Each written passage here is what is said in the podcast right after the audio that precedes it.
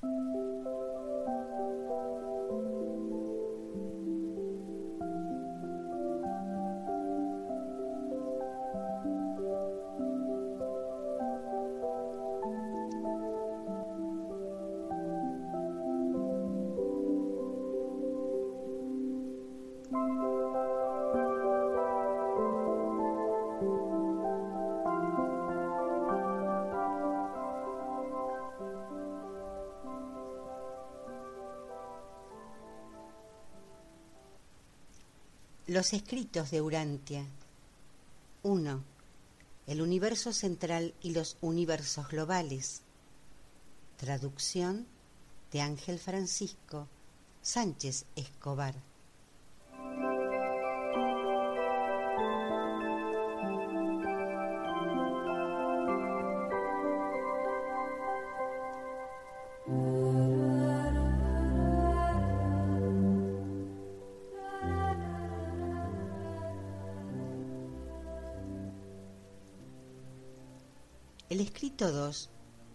Naturaleza de Dios, se ha separado en cuatro partes. En este audio está grabada 1.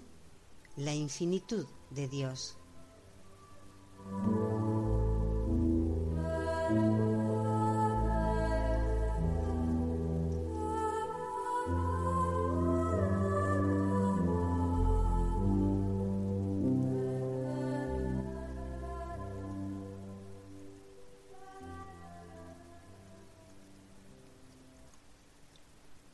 Escrito 2.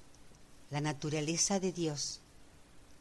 Puesto que el concepto más elevado de Dios que el hombre pueda tener reside en la idea y el ideal humanos de un ser personal primordial e infinito, es admisible y puede resultar de utilidad examinar ciertos rasgos de la naturaleza divina constitutivos del carácter de la deidad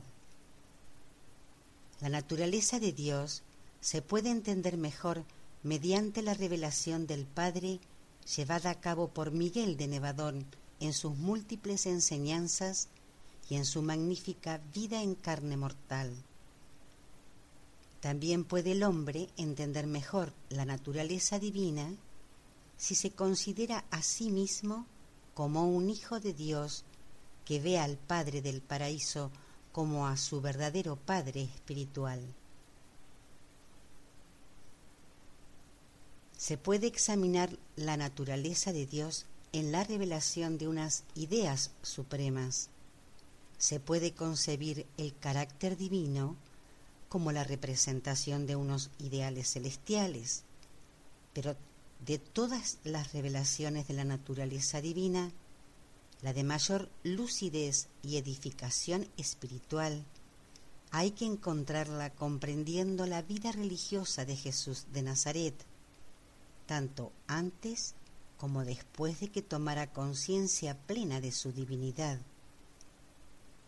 Si se toma la vida encarnada de Miguel como punto de partida para la revelación de Dios al hombre, podemos intentar expresar mediante símbolos verbales humanos algunas ideas e ideales concernientes a la naturaleza divina que tal vez aporten más claridad y unidad al concepto humano de la naturaleza y del carácter del ser personal del Padre Universal.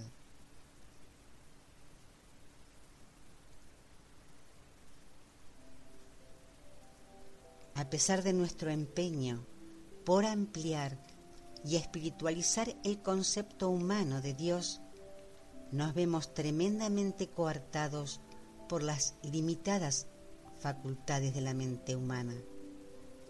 A pesar de nuestro afán por describir, describir valores divinos y exponer contenidos espirituales conforme a la mente finita y material del hombre, nos vemos de igual manera seriamente condicionados en el cumplimiento de nuestro cometido por las limitaciones del lenguaje y por la escasez de material en que basar nuestras ilustraciones o comparaciones. Todos nuestros esfuerzos por ampliar el concepto humano de Dios serían prácticamente vanos si no fuera por el hecho de que la mente humana está habitada por el modelador que el Padre Universal otorga y está infundida del espíritu de la verdad del Hijo Creador. Contando por consiguiente con la presencia de estos espíritus divinos en el corazón del hombre para que le asistan en la ampliación del concepto de Dios, emprendo con alegría el cumplimiento de mi mandato e intento realizar una descripción ampliada de la naturaleza de Dios conforme a la mente del hombre.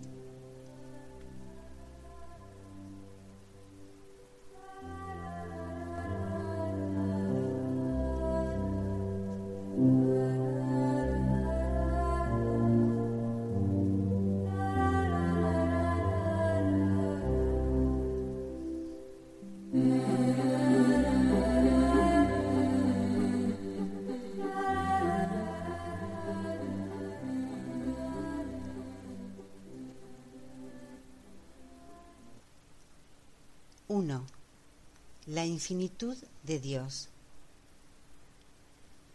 Él es infinito, el cual no alcanzamos. Las pisadas divinas no son halladas. Su entendimiento es infinito y su grandeza es insondable.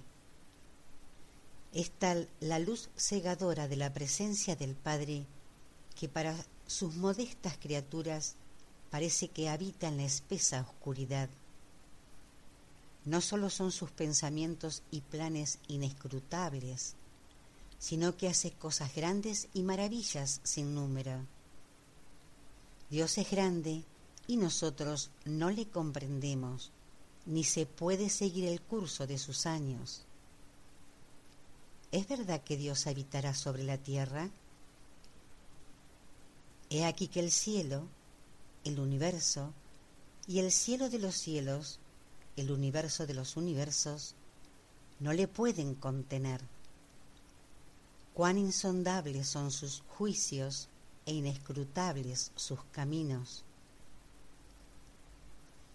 No hay sino un solo Dios, el Padre infinito, que es además un fiel creador.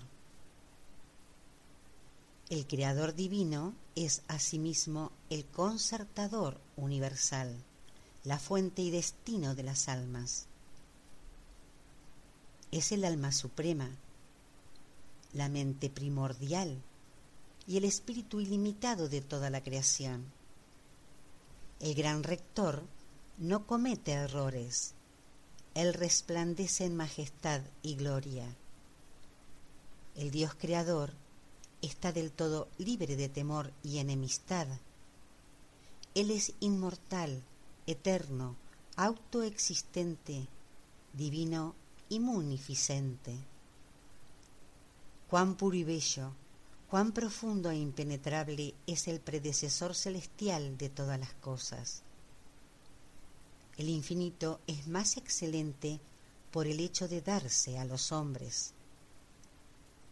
Él es el principio y el fin, el Padre de todo propósito bueno y perfecto. Con Dios todas las cosas son posibles.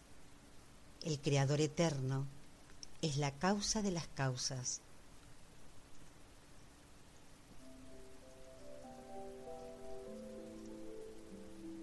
A pesar de las infinitas y asombrosas manifestaciones del ser personal eterno y universal del Padre, Él es incondicionalmente consciente tanto de su infinitud como de su eternidad. Del mismo modo, conoce plenamente su perfección y su poder. Él es el único ser del universo, aparte de sus divinos iguales en rango, capaz de tener una apreciación de sí mismo de forma perfecta, adecuada y completa. El Padre acude constante e indefectiblemente a la solicitud diferenciada que se hace de él, según ésta cambia periódicamente en las varias secciones de su universo matriz. El gran Dios se conoce y entiende a sí mismo. Es infinitamente consciente de todos sus atributos primordiales de perfección. Dios no es un accidente cósmico, ni tampoco un experimentador del universo. Quizás los soberanos del universo emprendan alguna aventura. Quizás los padres de las constelaciones experimenten. Quizás los dirigentes de los sistemas practiquen. Pero el Padre Universal ve el fin desde el principio y su plan divino y su propósito eterno en realidad abarcan y comprenden todos los experimentos y aventuras de todos sus subordinados en cualquier mundo, sistema y constelación, en cualquiera de los universos de sus inmensos dominios.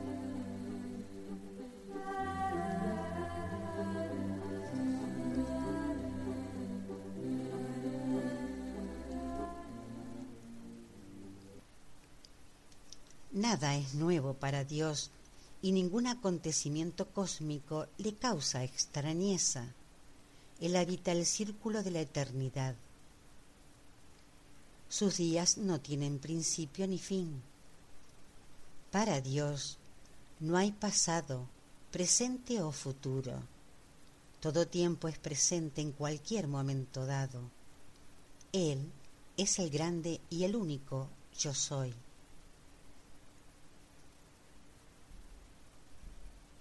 El Padre Universal es absolutamente y sin condición alguna infinito en todos sus atributos, y este hecho en sí mismo y por sí mismo le impide ineludiblemente cualquier comunicación personal y directa con seres materiales y finitos, así como con otras modestas inteligencias creadas.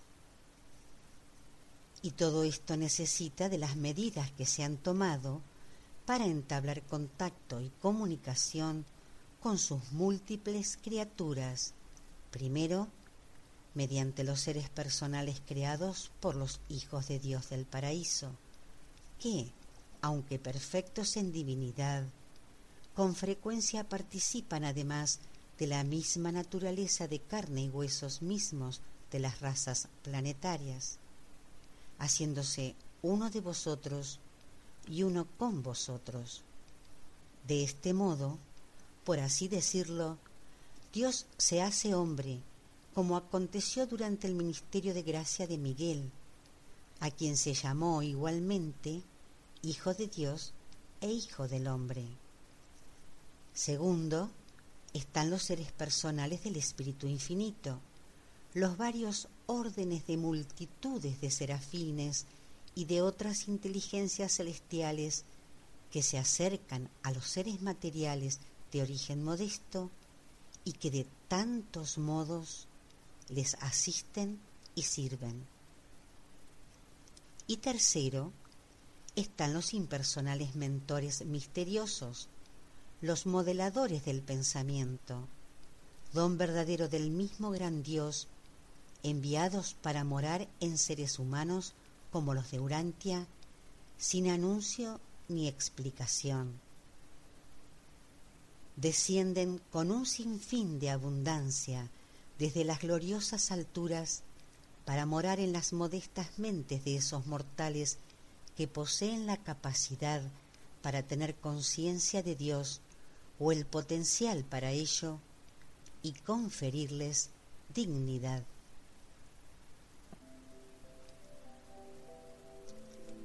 De esta manera y de muchas otras, de forma desconocida para vosotros y que escapan completamente a la comprensión finita, el Padre del Paraíso amorosamente y por voluntad propia disminuye su rango y además modifica, diluye y atenúa su infinitud para poder acercarse a las mentes finitas de sus criaturas de sus hijos. Así pues, el Padre Infinito al distribuir su ser personal en una sucesión cada vez menos absoluta, es capaz de gozar de un estrecho contacto con las distintas inteligencias de los muchos mundos de su extenso universo.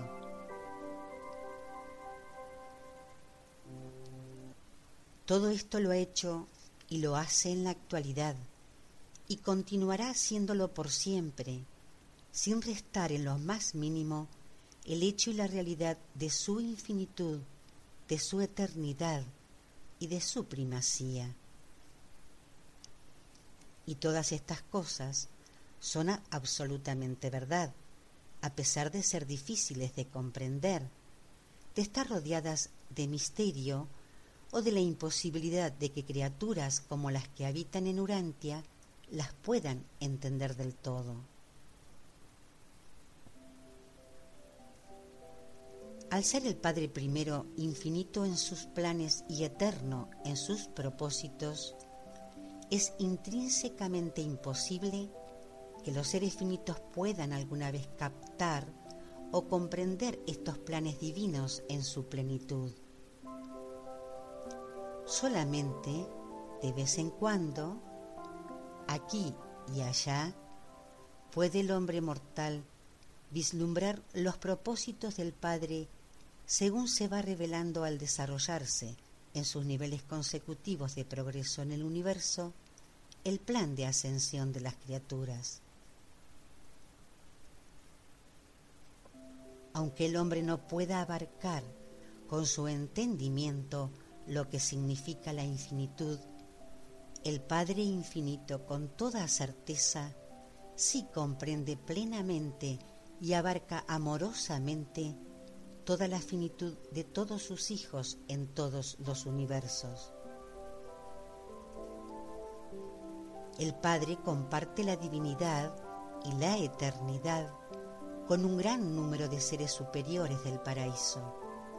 Pero nos preguntamos si la infinitud y la consiguiente primacía universal es plenamente compartida por quienes no sean sus colaboradores homólogos de la Trinidad del Paraíso. La infinitud del ser personal ha de incluir forzosamente la finitud existencial del ser personal. De aquí la verdad, la verdad literal de la enseñanza que declara que en Él vivimos y nos movemos y somos. Esa fracción de la deidad pura del Padre Universal que mora en el hombre mortal es parte de la infinitud de la primera gran fuente y centro, el Padre de, de los padres.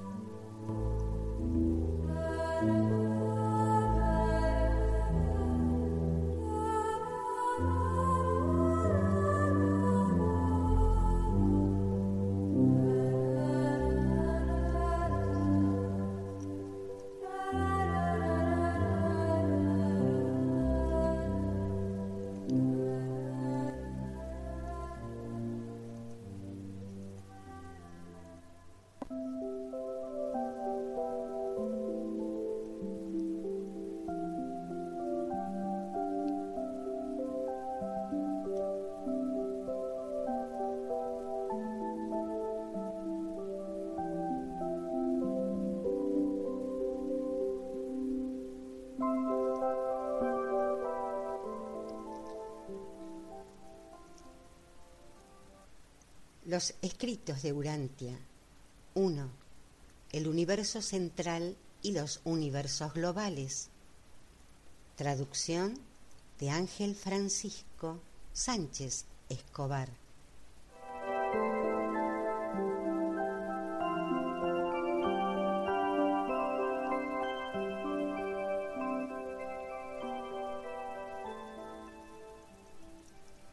El escrito 2 la naturaleza de Dios se ha separado en cuatro partes.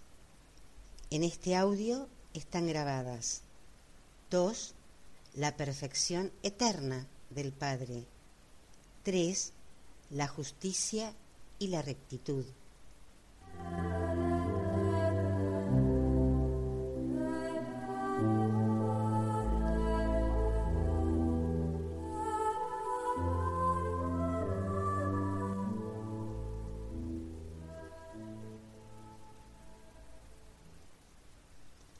2. La perfección eterna del Padre. Incluso vuestros antiguos profetas entendieron la naturaleza eterna, sin principio ni fin, la naturaleza circular del Padre Universal. Dios está real y eternamente presente en su universo de los universos.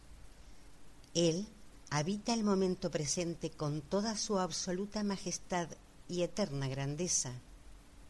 El Padre tiene vida en sí mismo y esta vida es vida eterna. Desde la eternidad de los tiempos es el Padre quien da vida a todo. Hay infinita perfección en la integridad divina. Yo soy el Señor, yo no cambio. Nuestro conocimiento del universo de los universos no solo nos desvela que Él es el Padre de las luces, sino que también en su forma de dirigir las cuestiones interplanetarias no hay mudanza ni sombra de variación. Él anuncia lo por venir desde el principio. Él dice, mi consejo permanecerá y haré todo lo que quiero conforme al propósito eterno que hice en mi Hijo. Así pues, los planes y los propósitos de la primera fuente y centro son como Él mismo, eternos, perfectos y por siempre invariables. Los mandatos del Padre son completamente definitivos y plenamente perfectos. Todo lo que Dios hace será perpetuo. Sobre aquello no se añadirá, ni de ello se disminuirá. El Padre Universal no se arrepiente de sus propósitos primigenios de sabiduría y perfección. Sus planes son firmes, su consejo inmutable y sus acciones al mismo tiempo divinas e infalibles. Mil años delante de sus ojos son como el día de ayer que pasó y como una de las vigilias de la noche. La perfección de la divinidad y la magnitud de la eternidad estarán para siempre fuera del pleno alcance de la mente circunscrita del hombre mortal.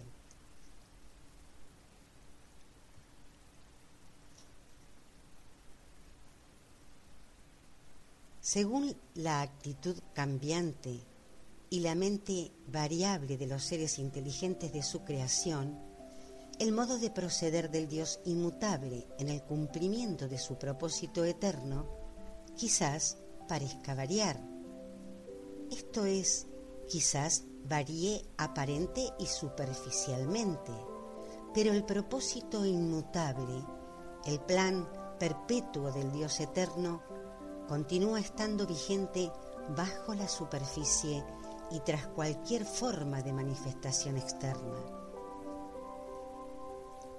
Fuera, en los universos, la perfección necesariamente ha de ser un término relativo, pero en el universo central y en especial en el paraíso, la perfección es pura e incluso absoluta en ciertas fases.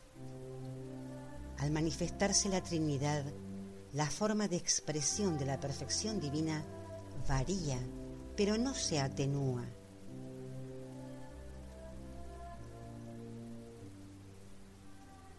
La perfección primordial de Dios no radica en su supuesta rectitud, sino en la inherente perfección de la bondad de su naturaleza divina. Él es final, completo y perfecto. Nada falta en la belleza y perfección de su recto carácter. Y todo el proyecto trazado para las existencias vivas de los mundos del espacio está basado en el propósito divino de elevar a todas las criaturas de voluntad hacia su elevado destino, hacia la vivencia de compartir la perfección del Padre del paraíso. Dios no es egocéntrico ni autosuficiente. Nunca cesa de darse como gracia a las criaturas conscientes de sí mismas del inmenso universo de los universos. Al ser Dios perfecto de una forma eterna e infinita, no puede personalmente conocer en sí la vivencia de la imperfección.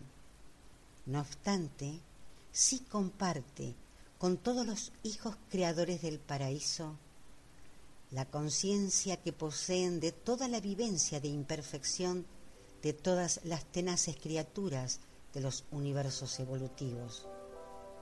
Este rasgo personal y liberador del Dios de perfección cubre con su sombra el corazón y encausa hacia sí la naturaleza de todas las criaturas mortales que han ascendido en el universo al nivel de discernimiento moral. De esta manera, al igual que mediante la proximidad de la presencia divina, el Padre Universal en realidad participa en la vivencia con la inmadurez e imperfección en la andadura evolutiva de cualquier ser moral del universo entero. Las limitaciones humanas, el mal en potencia, no forman parte de la naturaleza divina, pero la vivencia de los mortales con el mal y todas las relaciones del hombre al respecto sí forman parte con toda certeza de la propia realización en constante expansión de Dios en los hijos del tiempo, de las criaturas de responsabilidad moral creadas o evolucionadas por todo hijo creador que surge del paraíso.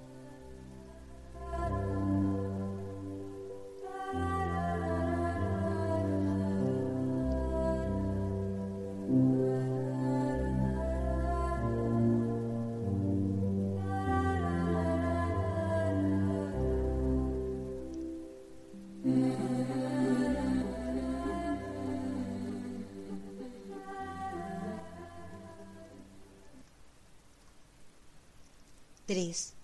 La justicia y la rectitud. Dios es recto y por lo tanto justo. Recto es el Señor en todos sus caminos.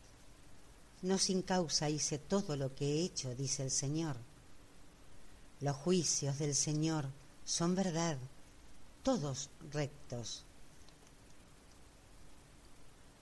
Los actos y comportamientos de sus criaturas no pueden influir en la justicia del Padre Universal, porque con el Señor, nuestro Dios, no hay iniquidad, ni acepción de personas, ni admisión de cohecho. Resulta tan inútil y pueril pedir a un Dios así, que altere sus inmutables decretos para eludir las justas consecuencias de la aplicación de sus sabias leyes naturales y de sus rectos mandatos espirituales? No os engañéis, Dios no puede ser burlado, pues todo lo que el hombre sembrare, eso también segará. Pero es verdad que incluso aunque sea justo cosechar los frutos de la maleficencia, la justicia divina siempre se templa con la misericordia. Es la sabiduría infinita la que se erige como árbitro eterno y la que determina qué proporción de justicia y misericordia ha de aplicarse en cada caso. El mayor castigo, en realidad una consecuencia inevitable a la maleficencia y a la rebelión deliberada contra el gobierno de Dios, consiste en dejar de existir como súbdito individual de ese gobierno. El resultado final del pecado intencionado es la aniquilación. Al considerar todos los aspectos, los seres que de tal manera se han identificado con el pecado se destruyen a sí mismos ya que al abrazar la iniquidad se vuelven totalmente irreales. Sin embargo, siempre se posterga la desaparición real de una criatura así hasta que se hayan cumplido plenamente las condiciones exigidas por la justicia vigente en ese universo.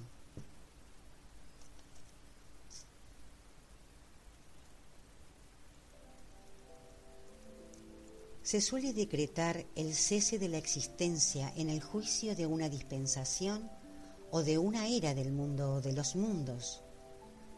En mundos como los de Urantia, esto sucede al final de una dispensación planetaria. Es posible decretar el cese de la existencia en momentos así mediante la acción en paridad de todos los tribunales de jurisdicción que se extiende en dirección ascendente desde el Consejo Planetario, pasando por los tribunales del Hijo Creador, hasta los órganos judiciales de los ancianos de días. El mandato de disolución se origina en los tribunales superiores del universo global, tras confirmarse intacta la acusación que se origina en la esfera lugar donde reside el transgresor. Y por tanto, una vez que se haya confirmado en las alturas la sentencia de extinción, ésta se cumple mediante la actuación directa de aquellos jueces que residan y operen en las sedes centrales del universo global. Cuando dicha sentencia finalmente se confirma, en un instante el ser que se identificó con el pecado será como si nunca hubiera sido. No hay resurrección posible en este, sino es perpetuo y eterno. Los componentes de la identidad de la energía viva se descomponen mediante la transformación del tiempo y la metamorfosis del espacio en los potenciales cósmicos de los que una vez emergieron. Por otro lado, al ser personal de la criatura en iniquidad, se le priva de su continuo soporte vital por haber elegido no tomar esas decisiones finales que le hubiesen asegurado la vida eterna. Y cuando la mente del ser personal abraza el pecado de forma continuada y acaba por identificarse completamente con la iniquidad en la terminación de la vida, en la disolución cósmica, un ser así, agilado, se absorbe en la sobrealma de la creación y se convierte en parte de la vivencia evolutiva del Ser Supremo. Nunca aparece de nuevo como ser personal. Su identidad desaparece como si jamás hubiese existido.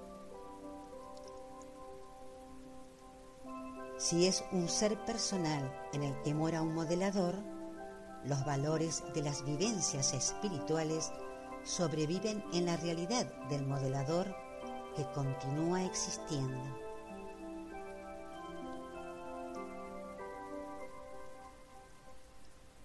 Cuando se plantea en el universo un conflicto entre niveles efectivos de la realidad, el ser personal de nivel superior terminará por triunfar sobre el ser personal de nivel inferior. Este resultado inevitable de tal confrontación en el universo es consustancial al hecho de que la divinidad como atributo es igual al grado de realidad o actualidad de cualquier criatura volitiva. El puro mal, el extravío total, el pecado intencionado y la iniquidad implacable son inherentes y automáticamente suicidas. Actitudes así, cósmicamente irreales, perduran en el universo debido únicamente a la misericordia tolerancia temporalmente pendiente de la puesta en funcionamiento por parte de los rectos tribunales del universo de mecanismos que resuelvan con justicia y fallen con ecuanimidad.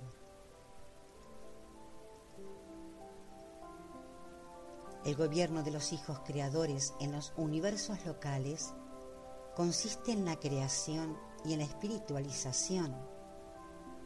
Estos hijos se dedican eficazmente al cumplimiento del plan del paraíso en cuanto a la ascensión progresiva de los mortales, a la rehabilitación de aquellos en rebeldía, en rebeldía y de pensamiento errado.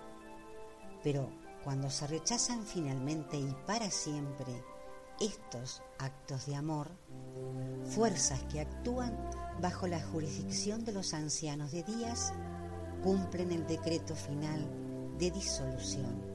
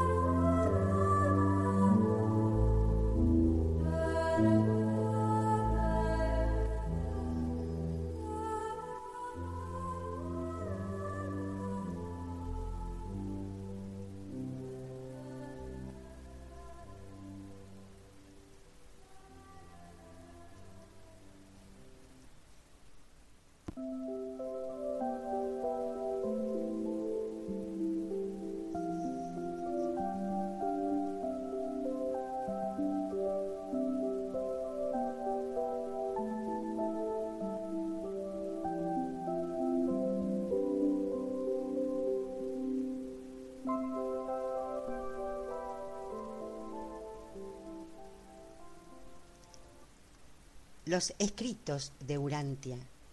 1. El universo central y los universos globales. Traducción de Ángel Francisco Sánchez Escobar.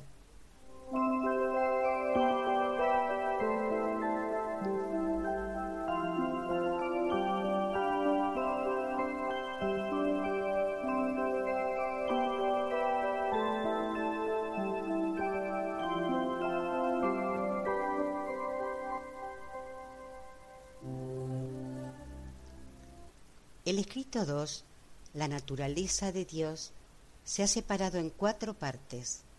En este audio están grabadas 4. La misericordia divina.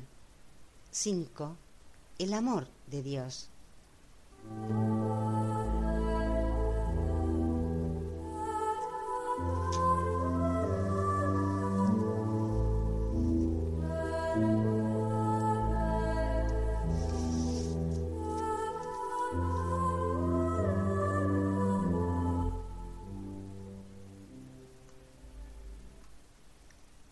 4. La misericordia divina. La misericordia es sencillamente la justicia atenuada por esa sabiduría que nace de la perfección del conocimiento y del pleno reconocimiento de la debilidad natural y de los impedimentos ambientales de las criaturas finitas. Nuestro Dios es compasivo, clemente, lento para la ira y grande en misericordia. Por tanto, todo aquel que invocare al Señor será salvo, el cual será amplio en perdonar. La misericordia del Señor dura desde la eternidad hasta la eternidad. Sí, es eterna su misericordia. Yo soy el Señor que ejerzo misericordia, juicio y rectitud en la tierra, porque en estas cosas me complazco no aflijo voluntariamente ni entristezco a los hijos de los hombres, porque yo soy Padre de misericordias y Dios de toda consolación. Dios es bondadoso en esencia, compasivo por naturaleza y misericordio en perpetuidad. Y nunca es necesario influir en el Padre para suscitar su benevolencia. La necesidad de la criatura es en sí misma totalmente suficiente para asegurar el flujo pleno de su tierna misericordia y de su gracia salvadora. Puesto que Dios conoce todo acerca de sus hijos, le resulta fácil perdonar. Cuanto mejor entienda el hombre a su prójimo, tanto más fácil le resultará perdonarlo e incluso amarlo. Solamente mediante el discernimiento de su sabiduría infinita puede el Dios de rectitud proveer al mismo tiempo y en cualquier situación que se presente en el universo justicia y misericordia. El Padre Celestial no se debate en actitudes opuestas hacia sus hijos del universo. Dios nunca experimenta antagonismos en su actitud.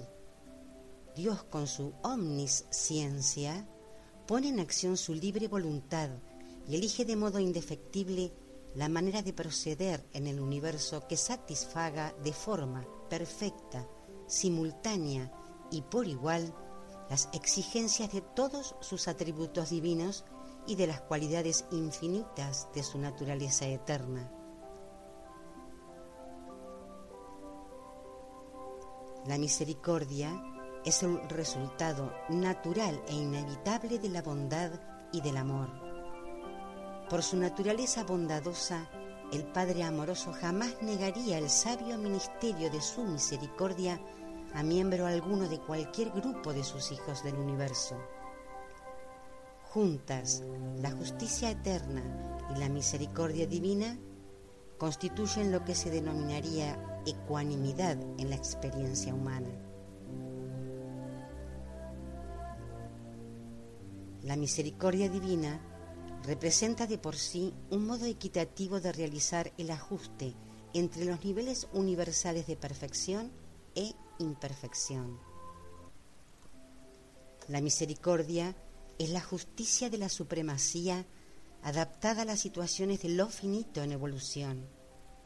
Es la rectitud de la eternidad modificada para atender a los hijos del tiempo en sus más sublimes intereses y en su bienestar en el universo. La misericordia no contraviene a la justicia, sino que es más bien una benévola interpretación de las exigencias de la justicia suprema al aplicarse con equidad a los seres espirituales de menor rango y a las criaturas materiales de los universos evolutivos. La misericordia es la justicia que parte de la Trinidad del Paraíso en visitación sabia y amorosa a las múltiples inteligencias de las creaciones del tiempo y del espacio y se origina en la sabiduría divina y se determina en la mente omnisapiente y en la voluntad libre y soberana del Padre Universal y de los creadores a Él vinculados.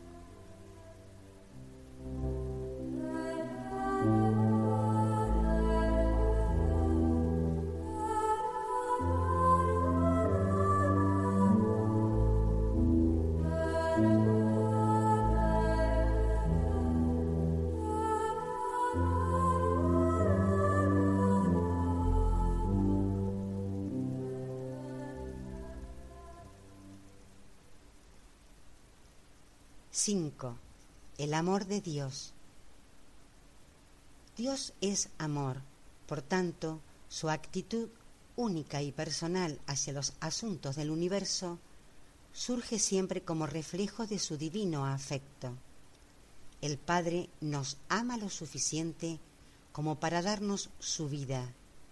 Él hace salir su sol sobre malos y buenos y hace llover sobre justos e injustos. Es erróneo pensar que el sacrificio de sus hijos o la intercesión de sus criaturas subordinadas puedan convencer a Dios para que ame a sus hijos, pues el Padre mismo os ama.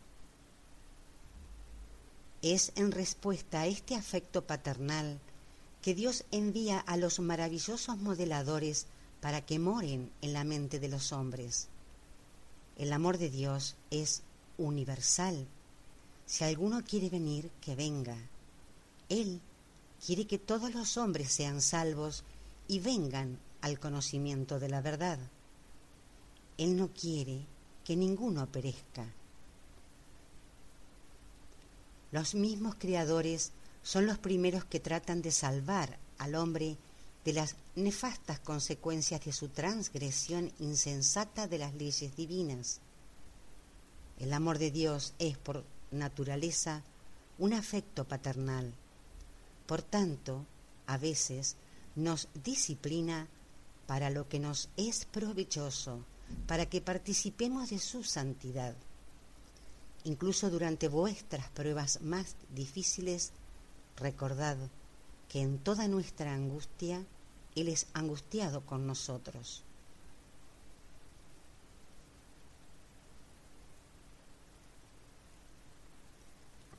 Dios es divinamente bondadoso con los pecadores. Cuando los rebeldes vuelven a la rectitud, se les recibe con misericordia, pues nuestro Dios es amplio en perdonar. Yo soy el que borro tus rebeliones por amor de mí mismo y no me acordaré de tus pecados. Mirad cuál amor nos ha dado el Padre para que seamos llamados hijos de Dios.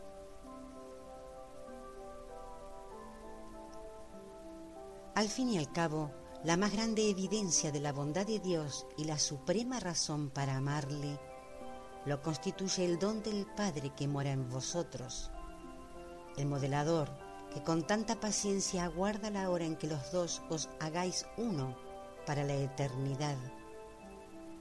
No encontraréis a Dios aunque lo busquéis, pero si os dejáis guiar por el Espíritu interior, os sentiréis infaliblemente llevado paso a paso, paso tras paso, vida tras vida, universo tras universo y era era, hasta finalmente encontraros en el paraíso, en la presencia del ser personal del Padre Universal.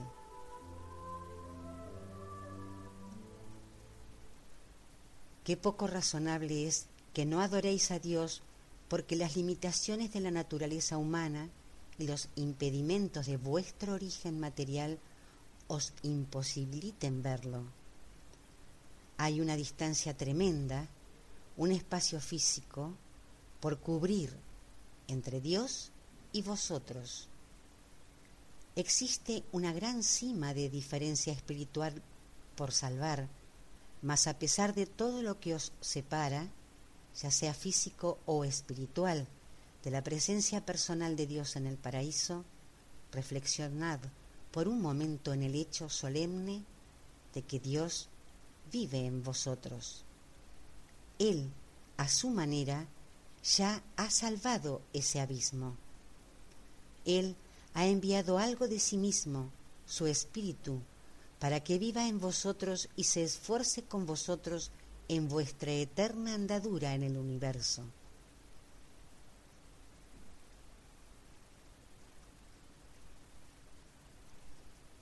Me es fácil y grato adorar a quien es tan grande y a quien está al mismo tiempo tan afectuosamente dedicado a la elevación espiritual de sus modestas criaturas.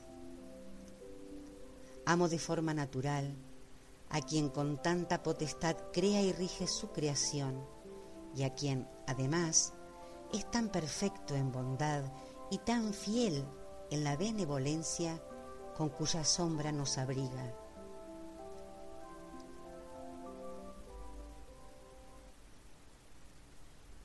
Aunque Dios no fuera ni tan grande ni tan poderoso, lo seguiría amando con la misma intensidad por ser tan bueno y tan misericordioso. Todos amamos al Padre más por razón de su naturaleza que en reconocimiento de sus asombrosos atributos. Cuando observo a los hijos creadores y a los administradores de gobierno de los universos bajo su potestad, luchando tan valientemente contra las múltiples dificultades del tiempo propias de la evolución de los universos del espacio, me doy cuenta de que profeso un afecto grande y profundo por estos gobernantes menores.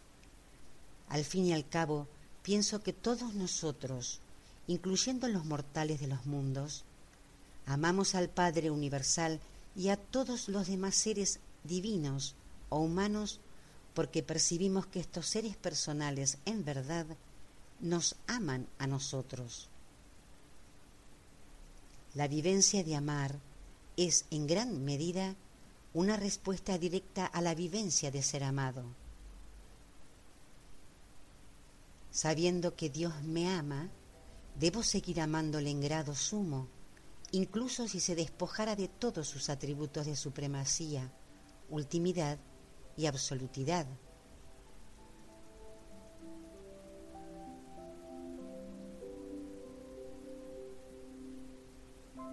El amor del Padre va con nosotros ahora y a lo largo del interminable círculo de la eternidad de los tiempos. Cuando se reflexiona sobre la naturaleza amorosa de Dios, solo hay hacia ella una respuesta lógica y natural del ser personal. Amar cada vez más al Hacedor. Depositar en Dios un afecto semejante al que siente un niño por su padre terrenal. Porque, como un padre, un padre verdadero, un auténtico padre, ama a sus hijos Así nos ama el Padre Universal y por siempre procura el bienestar de los hijos e hijas de su creación.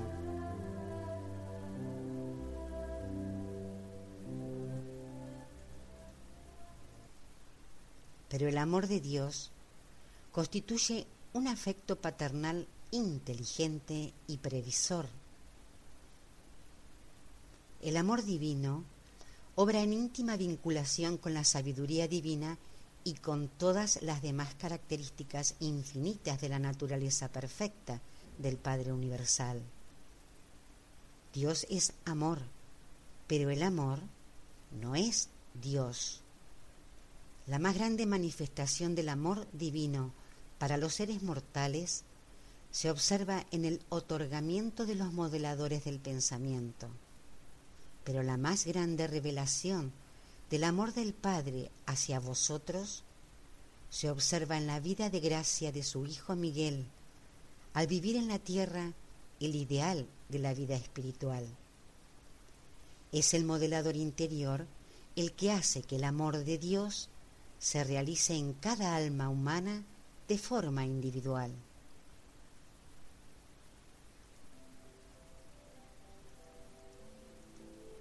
A veces Casi me apena verme obligado a describir el afecto divino que el Padre Celestial siente por sus hijos del universo mediante el empleo del símbolo verbal humano amor.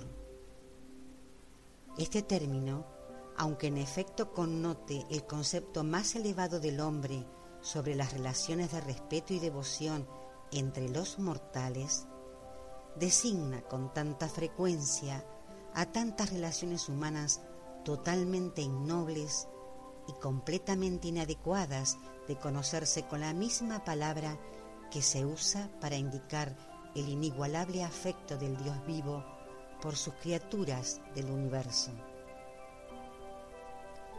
Me resulta tan desafortunado no poder hacer uso de algún término excelso que transmitiera a la mente del hombre con exclusividad la auténtica naturaleza y la excelente y hermosa relevancia del afecto divino del Padre del Paraíso. Cuando el hombre pierde de vista el amor de un Dios personal, el reino de Dios se convierte meramente en el reino del bien.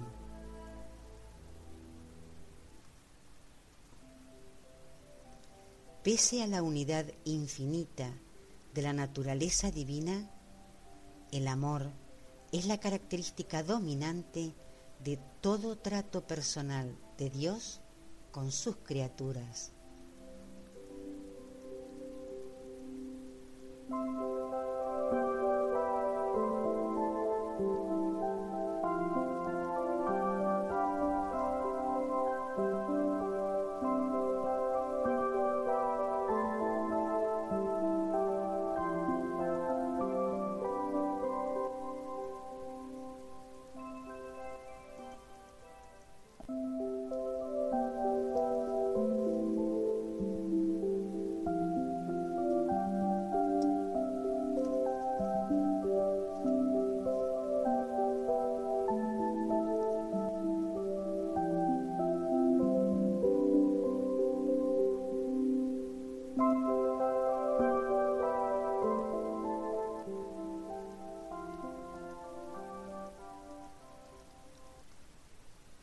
Los escritos de Urantia. 1. El universo central y los universos globales. Traducción de Ángel Francisco Sánchez Escobar.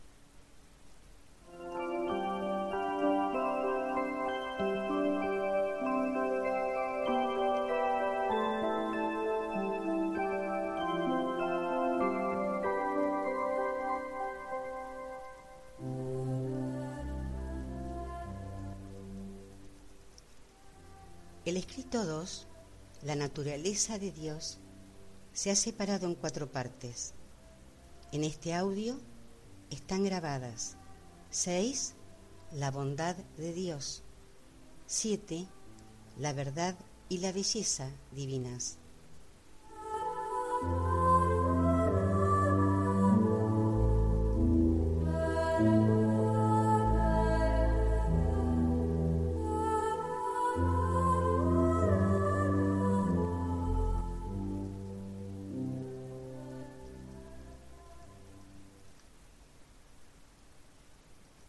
6. La bondad de Dios. En el universo físico podemos ver la belleza divina. En el mundo intelectual podemos discernir la verdad eterna. Pero la bondad de Dios solo se encuentra en el mundo espiritual de la vivencia religiosa y personal. En su verdadera esencia, la religión es una fe confianza en la bondad de Dios. Dios puede que sea grande y absoluto e incluso inteligente y personal, de algún modo, para la filosofía. Pero para la religión, Dios debe ser también moral, debe ser bueno. El hombre quizás sienta temor hacia un gran Dios, pero solo hacia un Dios bueno siente confianza y amor. Esta bondad de Dios forma parte de su ser personal y su plena revelación se manifiesta tan solo en la vivencia religiosa y personal de los hijos creyentes de Dios. La religión da a entender que el supramundo de la naturaleza espiritual tiene conocimiento de las necesidades fundamentales del mundo humano y es receptivo a ellas. La religión evolutiva puede llegar a ser ética, pero sólo la religión revelada puede llegar a ser verdadera y espiritualmente moral. El antiguo concepto de Dios como deidad, caracterizada por su moralidad regia, fue elevado por Jesús a ese nivel afectuosamente conmovedor, a la moralidad íntima y familiar de la relación padre-hijo, de la que no existe otra tan tierna y bella en la vivencia de los mortales. La riqueza de la benignidad de Dios guía al hombre descarriado al arrepentimiento.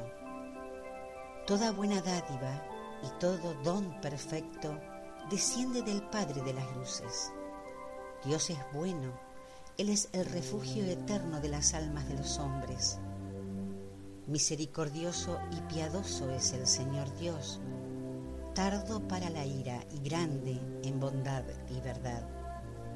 Gustad y ved que es bueno el Señor. Dichoso el hombre que confía en Él. Clemente y compasivo es el Señor. Él es el Dios de salvación. Él sana a los quebrantados de corazón y venda las heridas del alma. Él es el todopoderoso benefactor del hombre.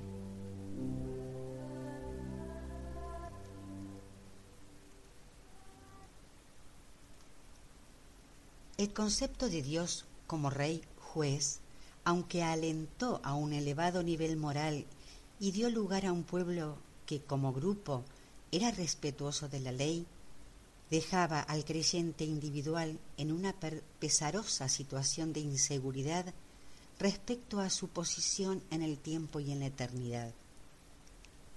Los profetas hebreos posteriores proclamaron que Dios era el Padre de Israel. Jesús reveló a Dios como el Padre de todo ser humano. El concepto que los mortales tienen de Dios está en su totalidad y de manera trascendente iluminado por la vida de Jesús. La entrega desinteresada es algo inherente al amor paternal. Dios no nos ama como si fuera un padre, sino como el Padre que es. Él es el Padre del paraíso para todo ser personal del universo.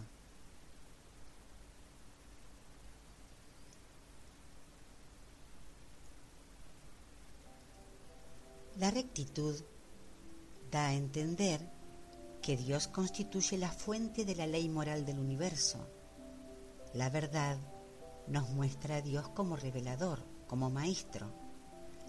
Pero el amor da y anhela afecto, busca coparticipación comprensiva como la que existe entre padre e hijo. La rectitud quizás sea el pensamiento divino, pero el amor es una actitud de padre. La suposición errónea de que la rectitud de Dios era irreconciliable con el amor desinteresado del Padre Celestial presuponía una falta de unidad en la naturaleza de la deidad y condujo directamente a la elaboración de la doctrina de la expiación, que es un atentado filosófico contra la unidad y la libre voluntad de Dios. El cariñoso Padre Celestial, cuyo espíritu mora en sus hijos de la tierra, no es un ser personal dividido en uno de justicia y en otro de misericordia, ni tampoco se necesita de un mediador para conseguir el favor o el perdón del Padre. La rectitud divina no se caracteriza por una justicia severa y punitiva. Dios, como Padre, trasciende a Dios como juez.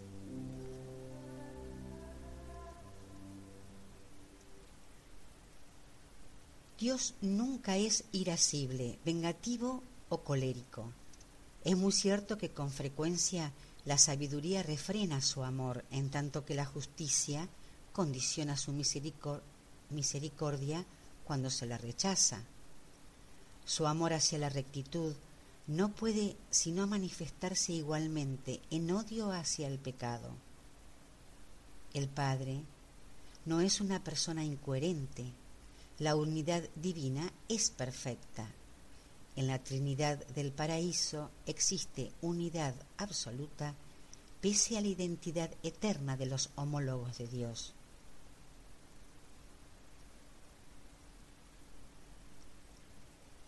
Dios ama al pecador y odia el pecado.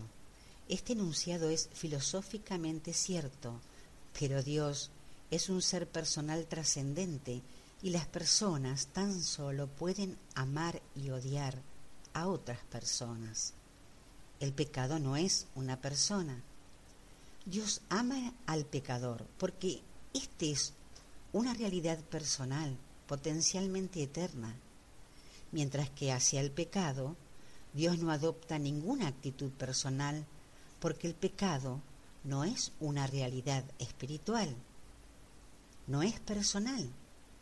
Por lo tanto, solamente la justicia de Dios tiene conocimiento de su existencia. El amor de Dios salva al pecador. La ley de Dios destruye el pecado. Esta actitud de la naturaleza divina al, parecer cambiaría si el pecador acabara por identificarse totalmente con el pecado, de la misma manera que esa misma mente humana puede también plenamente identificarse con el modelador espiritual que mora en su interior. Un mortal así identificado con el pecado se haría pues de una naturaleza totalmente carente de espiritualidad y por lo tanto personalmente irreal y experimentaría finalmente la extinción del ser. En un universo que se hace progresivamente real y cada vez más espiritual, la irrealidad, tanto más la imperfección de la naturaleza de las criaturas, no puede existir por siempre. Frente al mundo del ser personal, Dios es manifiestamente una persona amorosa. Frente al mundo espiritual, Él es amor personal. En la vivencia religiosa, Él es ambas cosas. El amor reconoce la decidida voluntad de Dios. La bondad de Dios descansa sobre la base de la libre voluntad divina, la tendencia universal a amar, a mostrar misericordia, a manifestar paciencia y a dispensar perdón.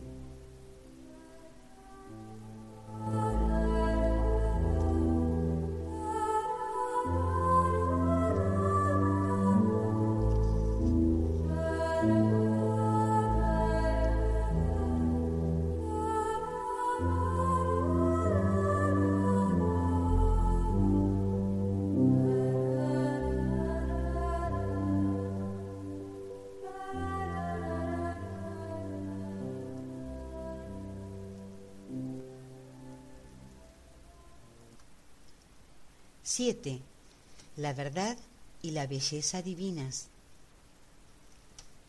Todo conocimiento finito y todo entendimiento de las criaturas son relativos. La información de valor, incluso si se recoge de fuentes superiores, solo es relativamente completa, localmente exacta y personalmente válida. Los hechos físicos son claramente uniformes, pero la verdad es un factor vivo y adaptable en la filosofía del universo. Los seres personales en evolución, en sus actos comunicativos, solo son parcialmente acertados y relativamente verdaderos. Solamente pueden tener certeza dentro de los límites de su vivencia personal. Lo que al parecer puede ser totalmente verdadero en un lugar, puede ser tan solo relativamente verdadero en otro segmento de la creación. La verdad divina, la verdad final, es uniforme y universal, pero el relato de las cosas espirituales, tal como lo narran numerosos seres procedentes de diversas esferas, puede que a veces varíe en sus detalles debido a la propia relatividad del conocimiento total y de la represión de la vivencia personal, así como de la amplitud y alcance de dicha vivencia.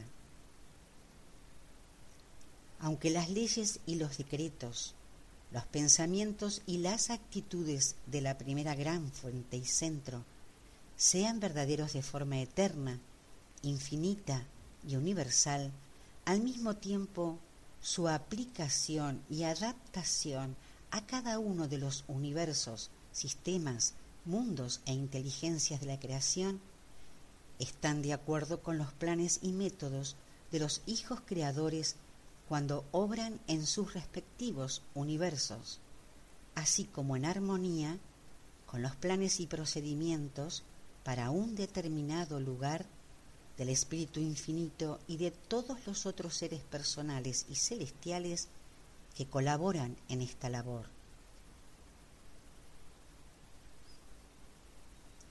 La falsa ciencia del materialismo condenaría al hombre mortal a convertirse en un paria del universo. Un conocimiento parcial así es malo en potencia es un conocimiento compuesto de bien y mal.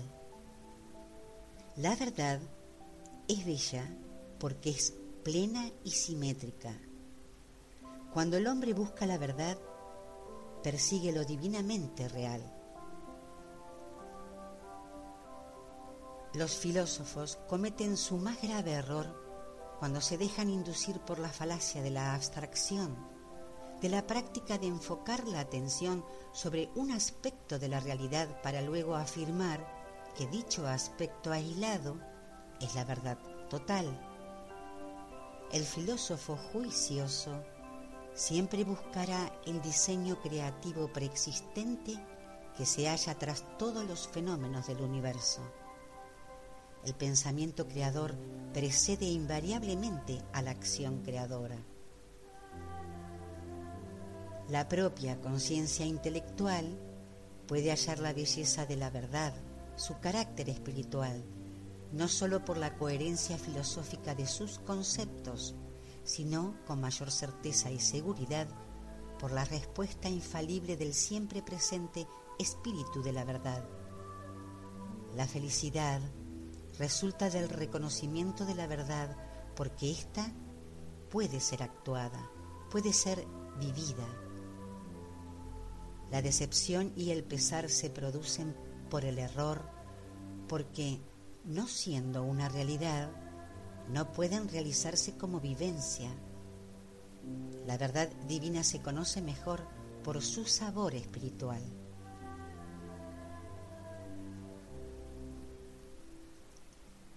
Se está en eterna búsqueda de un todo unificado, de una coherencia divina. El extenso universo adquiere coherencia en la isla del paraíso. El universo intelectual adquiere coherencia en el Dios de la mente, en el actor conjunto. El universo espiritual se hace coherente en el ser personal del Hijo Eterno. Pero el mortal aislado en el tiempo y el espacio adquiere coherencia en Dios Padre mediante la relación directa entre el modelador del pensamiento que mora en su interior y el Padre Universal. El modelador del hombre es una fracción de Dios que busca de forma perpetua la unificación divina. Adquiere coherencia con la deidad del paraíso de la primera fuente y centro, a la vez que en ella.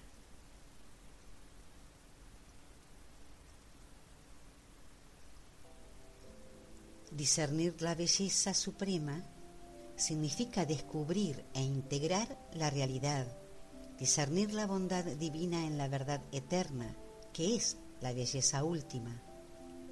Incluso el encanto del arte humano radica en la armonía de su unidad.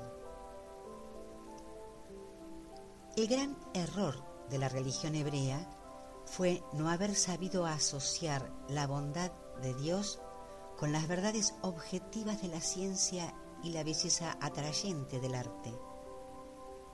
A medida que la civilización avanzaba y puesto que la religión proseguía el mismo insensato camino de poner demasiado énfasis en la bondad de Dios con la relativa exclusión de la verdad y descuido de la belleza, se desarrolló una creciente tendencia en cierto tipo de personas a apartarse del concepto abstracto y disociado de una bondad aislada. La, la moralidad aislada y exagerada de la religión moderna, que no sabe mantener la devoción y la lealtad de muchas personas del siglo XX, se rehabilitaría a sí misma si, además de sus mandatos morales, concediera la misma importancia a las verdades de la ciencia, de la filosofía y de la vivencia espiritual, al igual que la belleza de la creación física, al encanto del arte intelectual y a la grandeza del logro de un carácter genuino. El reto religioso de esta era pertenece a aquellos hombres y mujeres de percepción espiritual con visión de futuro y amplias miras que se atrevan a construir una nueva y atrayente filosofía de la vida a partir de conceptos modernos, ampliados e integrados en grado sumo de la verdad cósmica, de la belleza del universo y de la bondad divina. Esta visión nueva y justa de la moralidad atraerá a todo lo bueno de la mente del hombre y estimulará lo mejor del alma humana. La verdad, la belleza y la bondad son realidades divinas y a medida que el hombre asciende en la escala de la vida espiritual, estas cualidades supremas del Eterno se coordinan y unifican cada vez más en Dios, que es amor.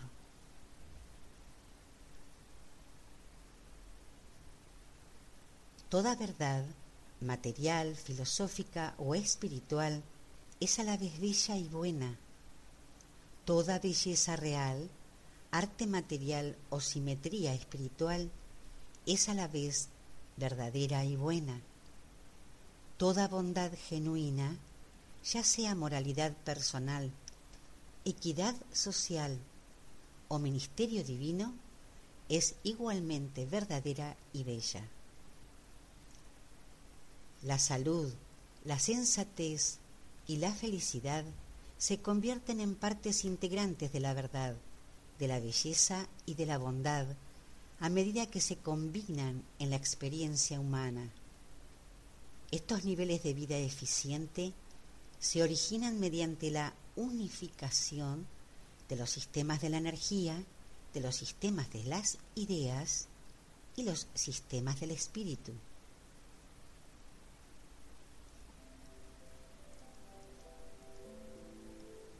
La verdad es coherente, la belleza atractiva, la bondad estabilizadora.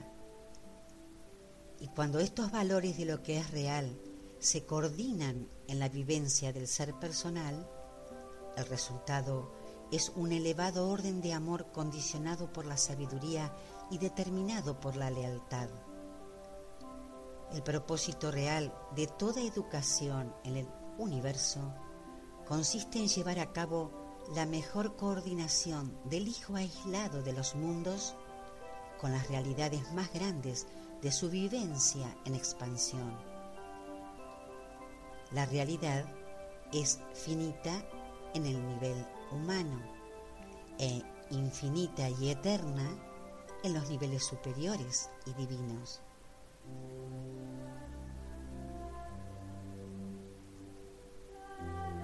Exposición de un consejero divino actuando por autorización de los ancianos de Días en Ubersa.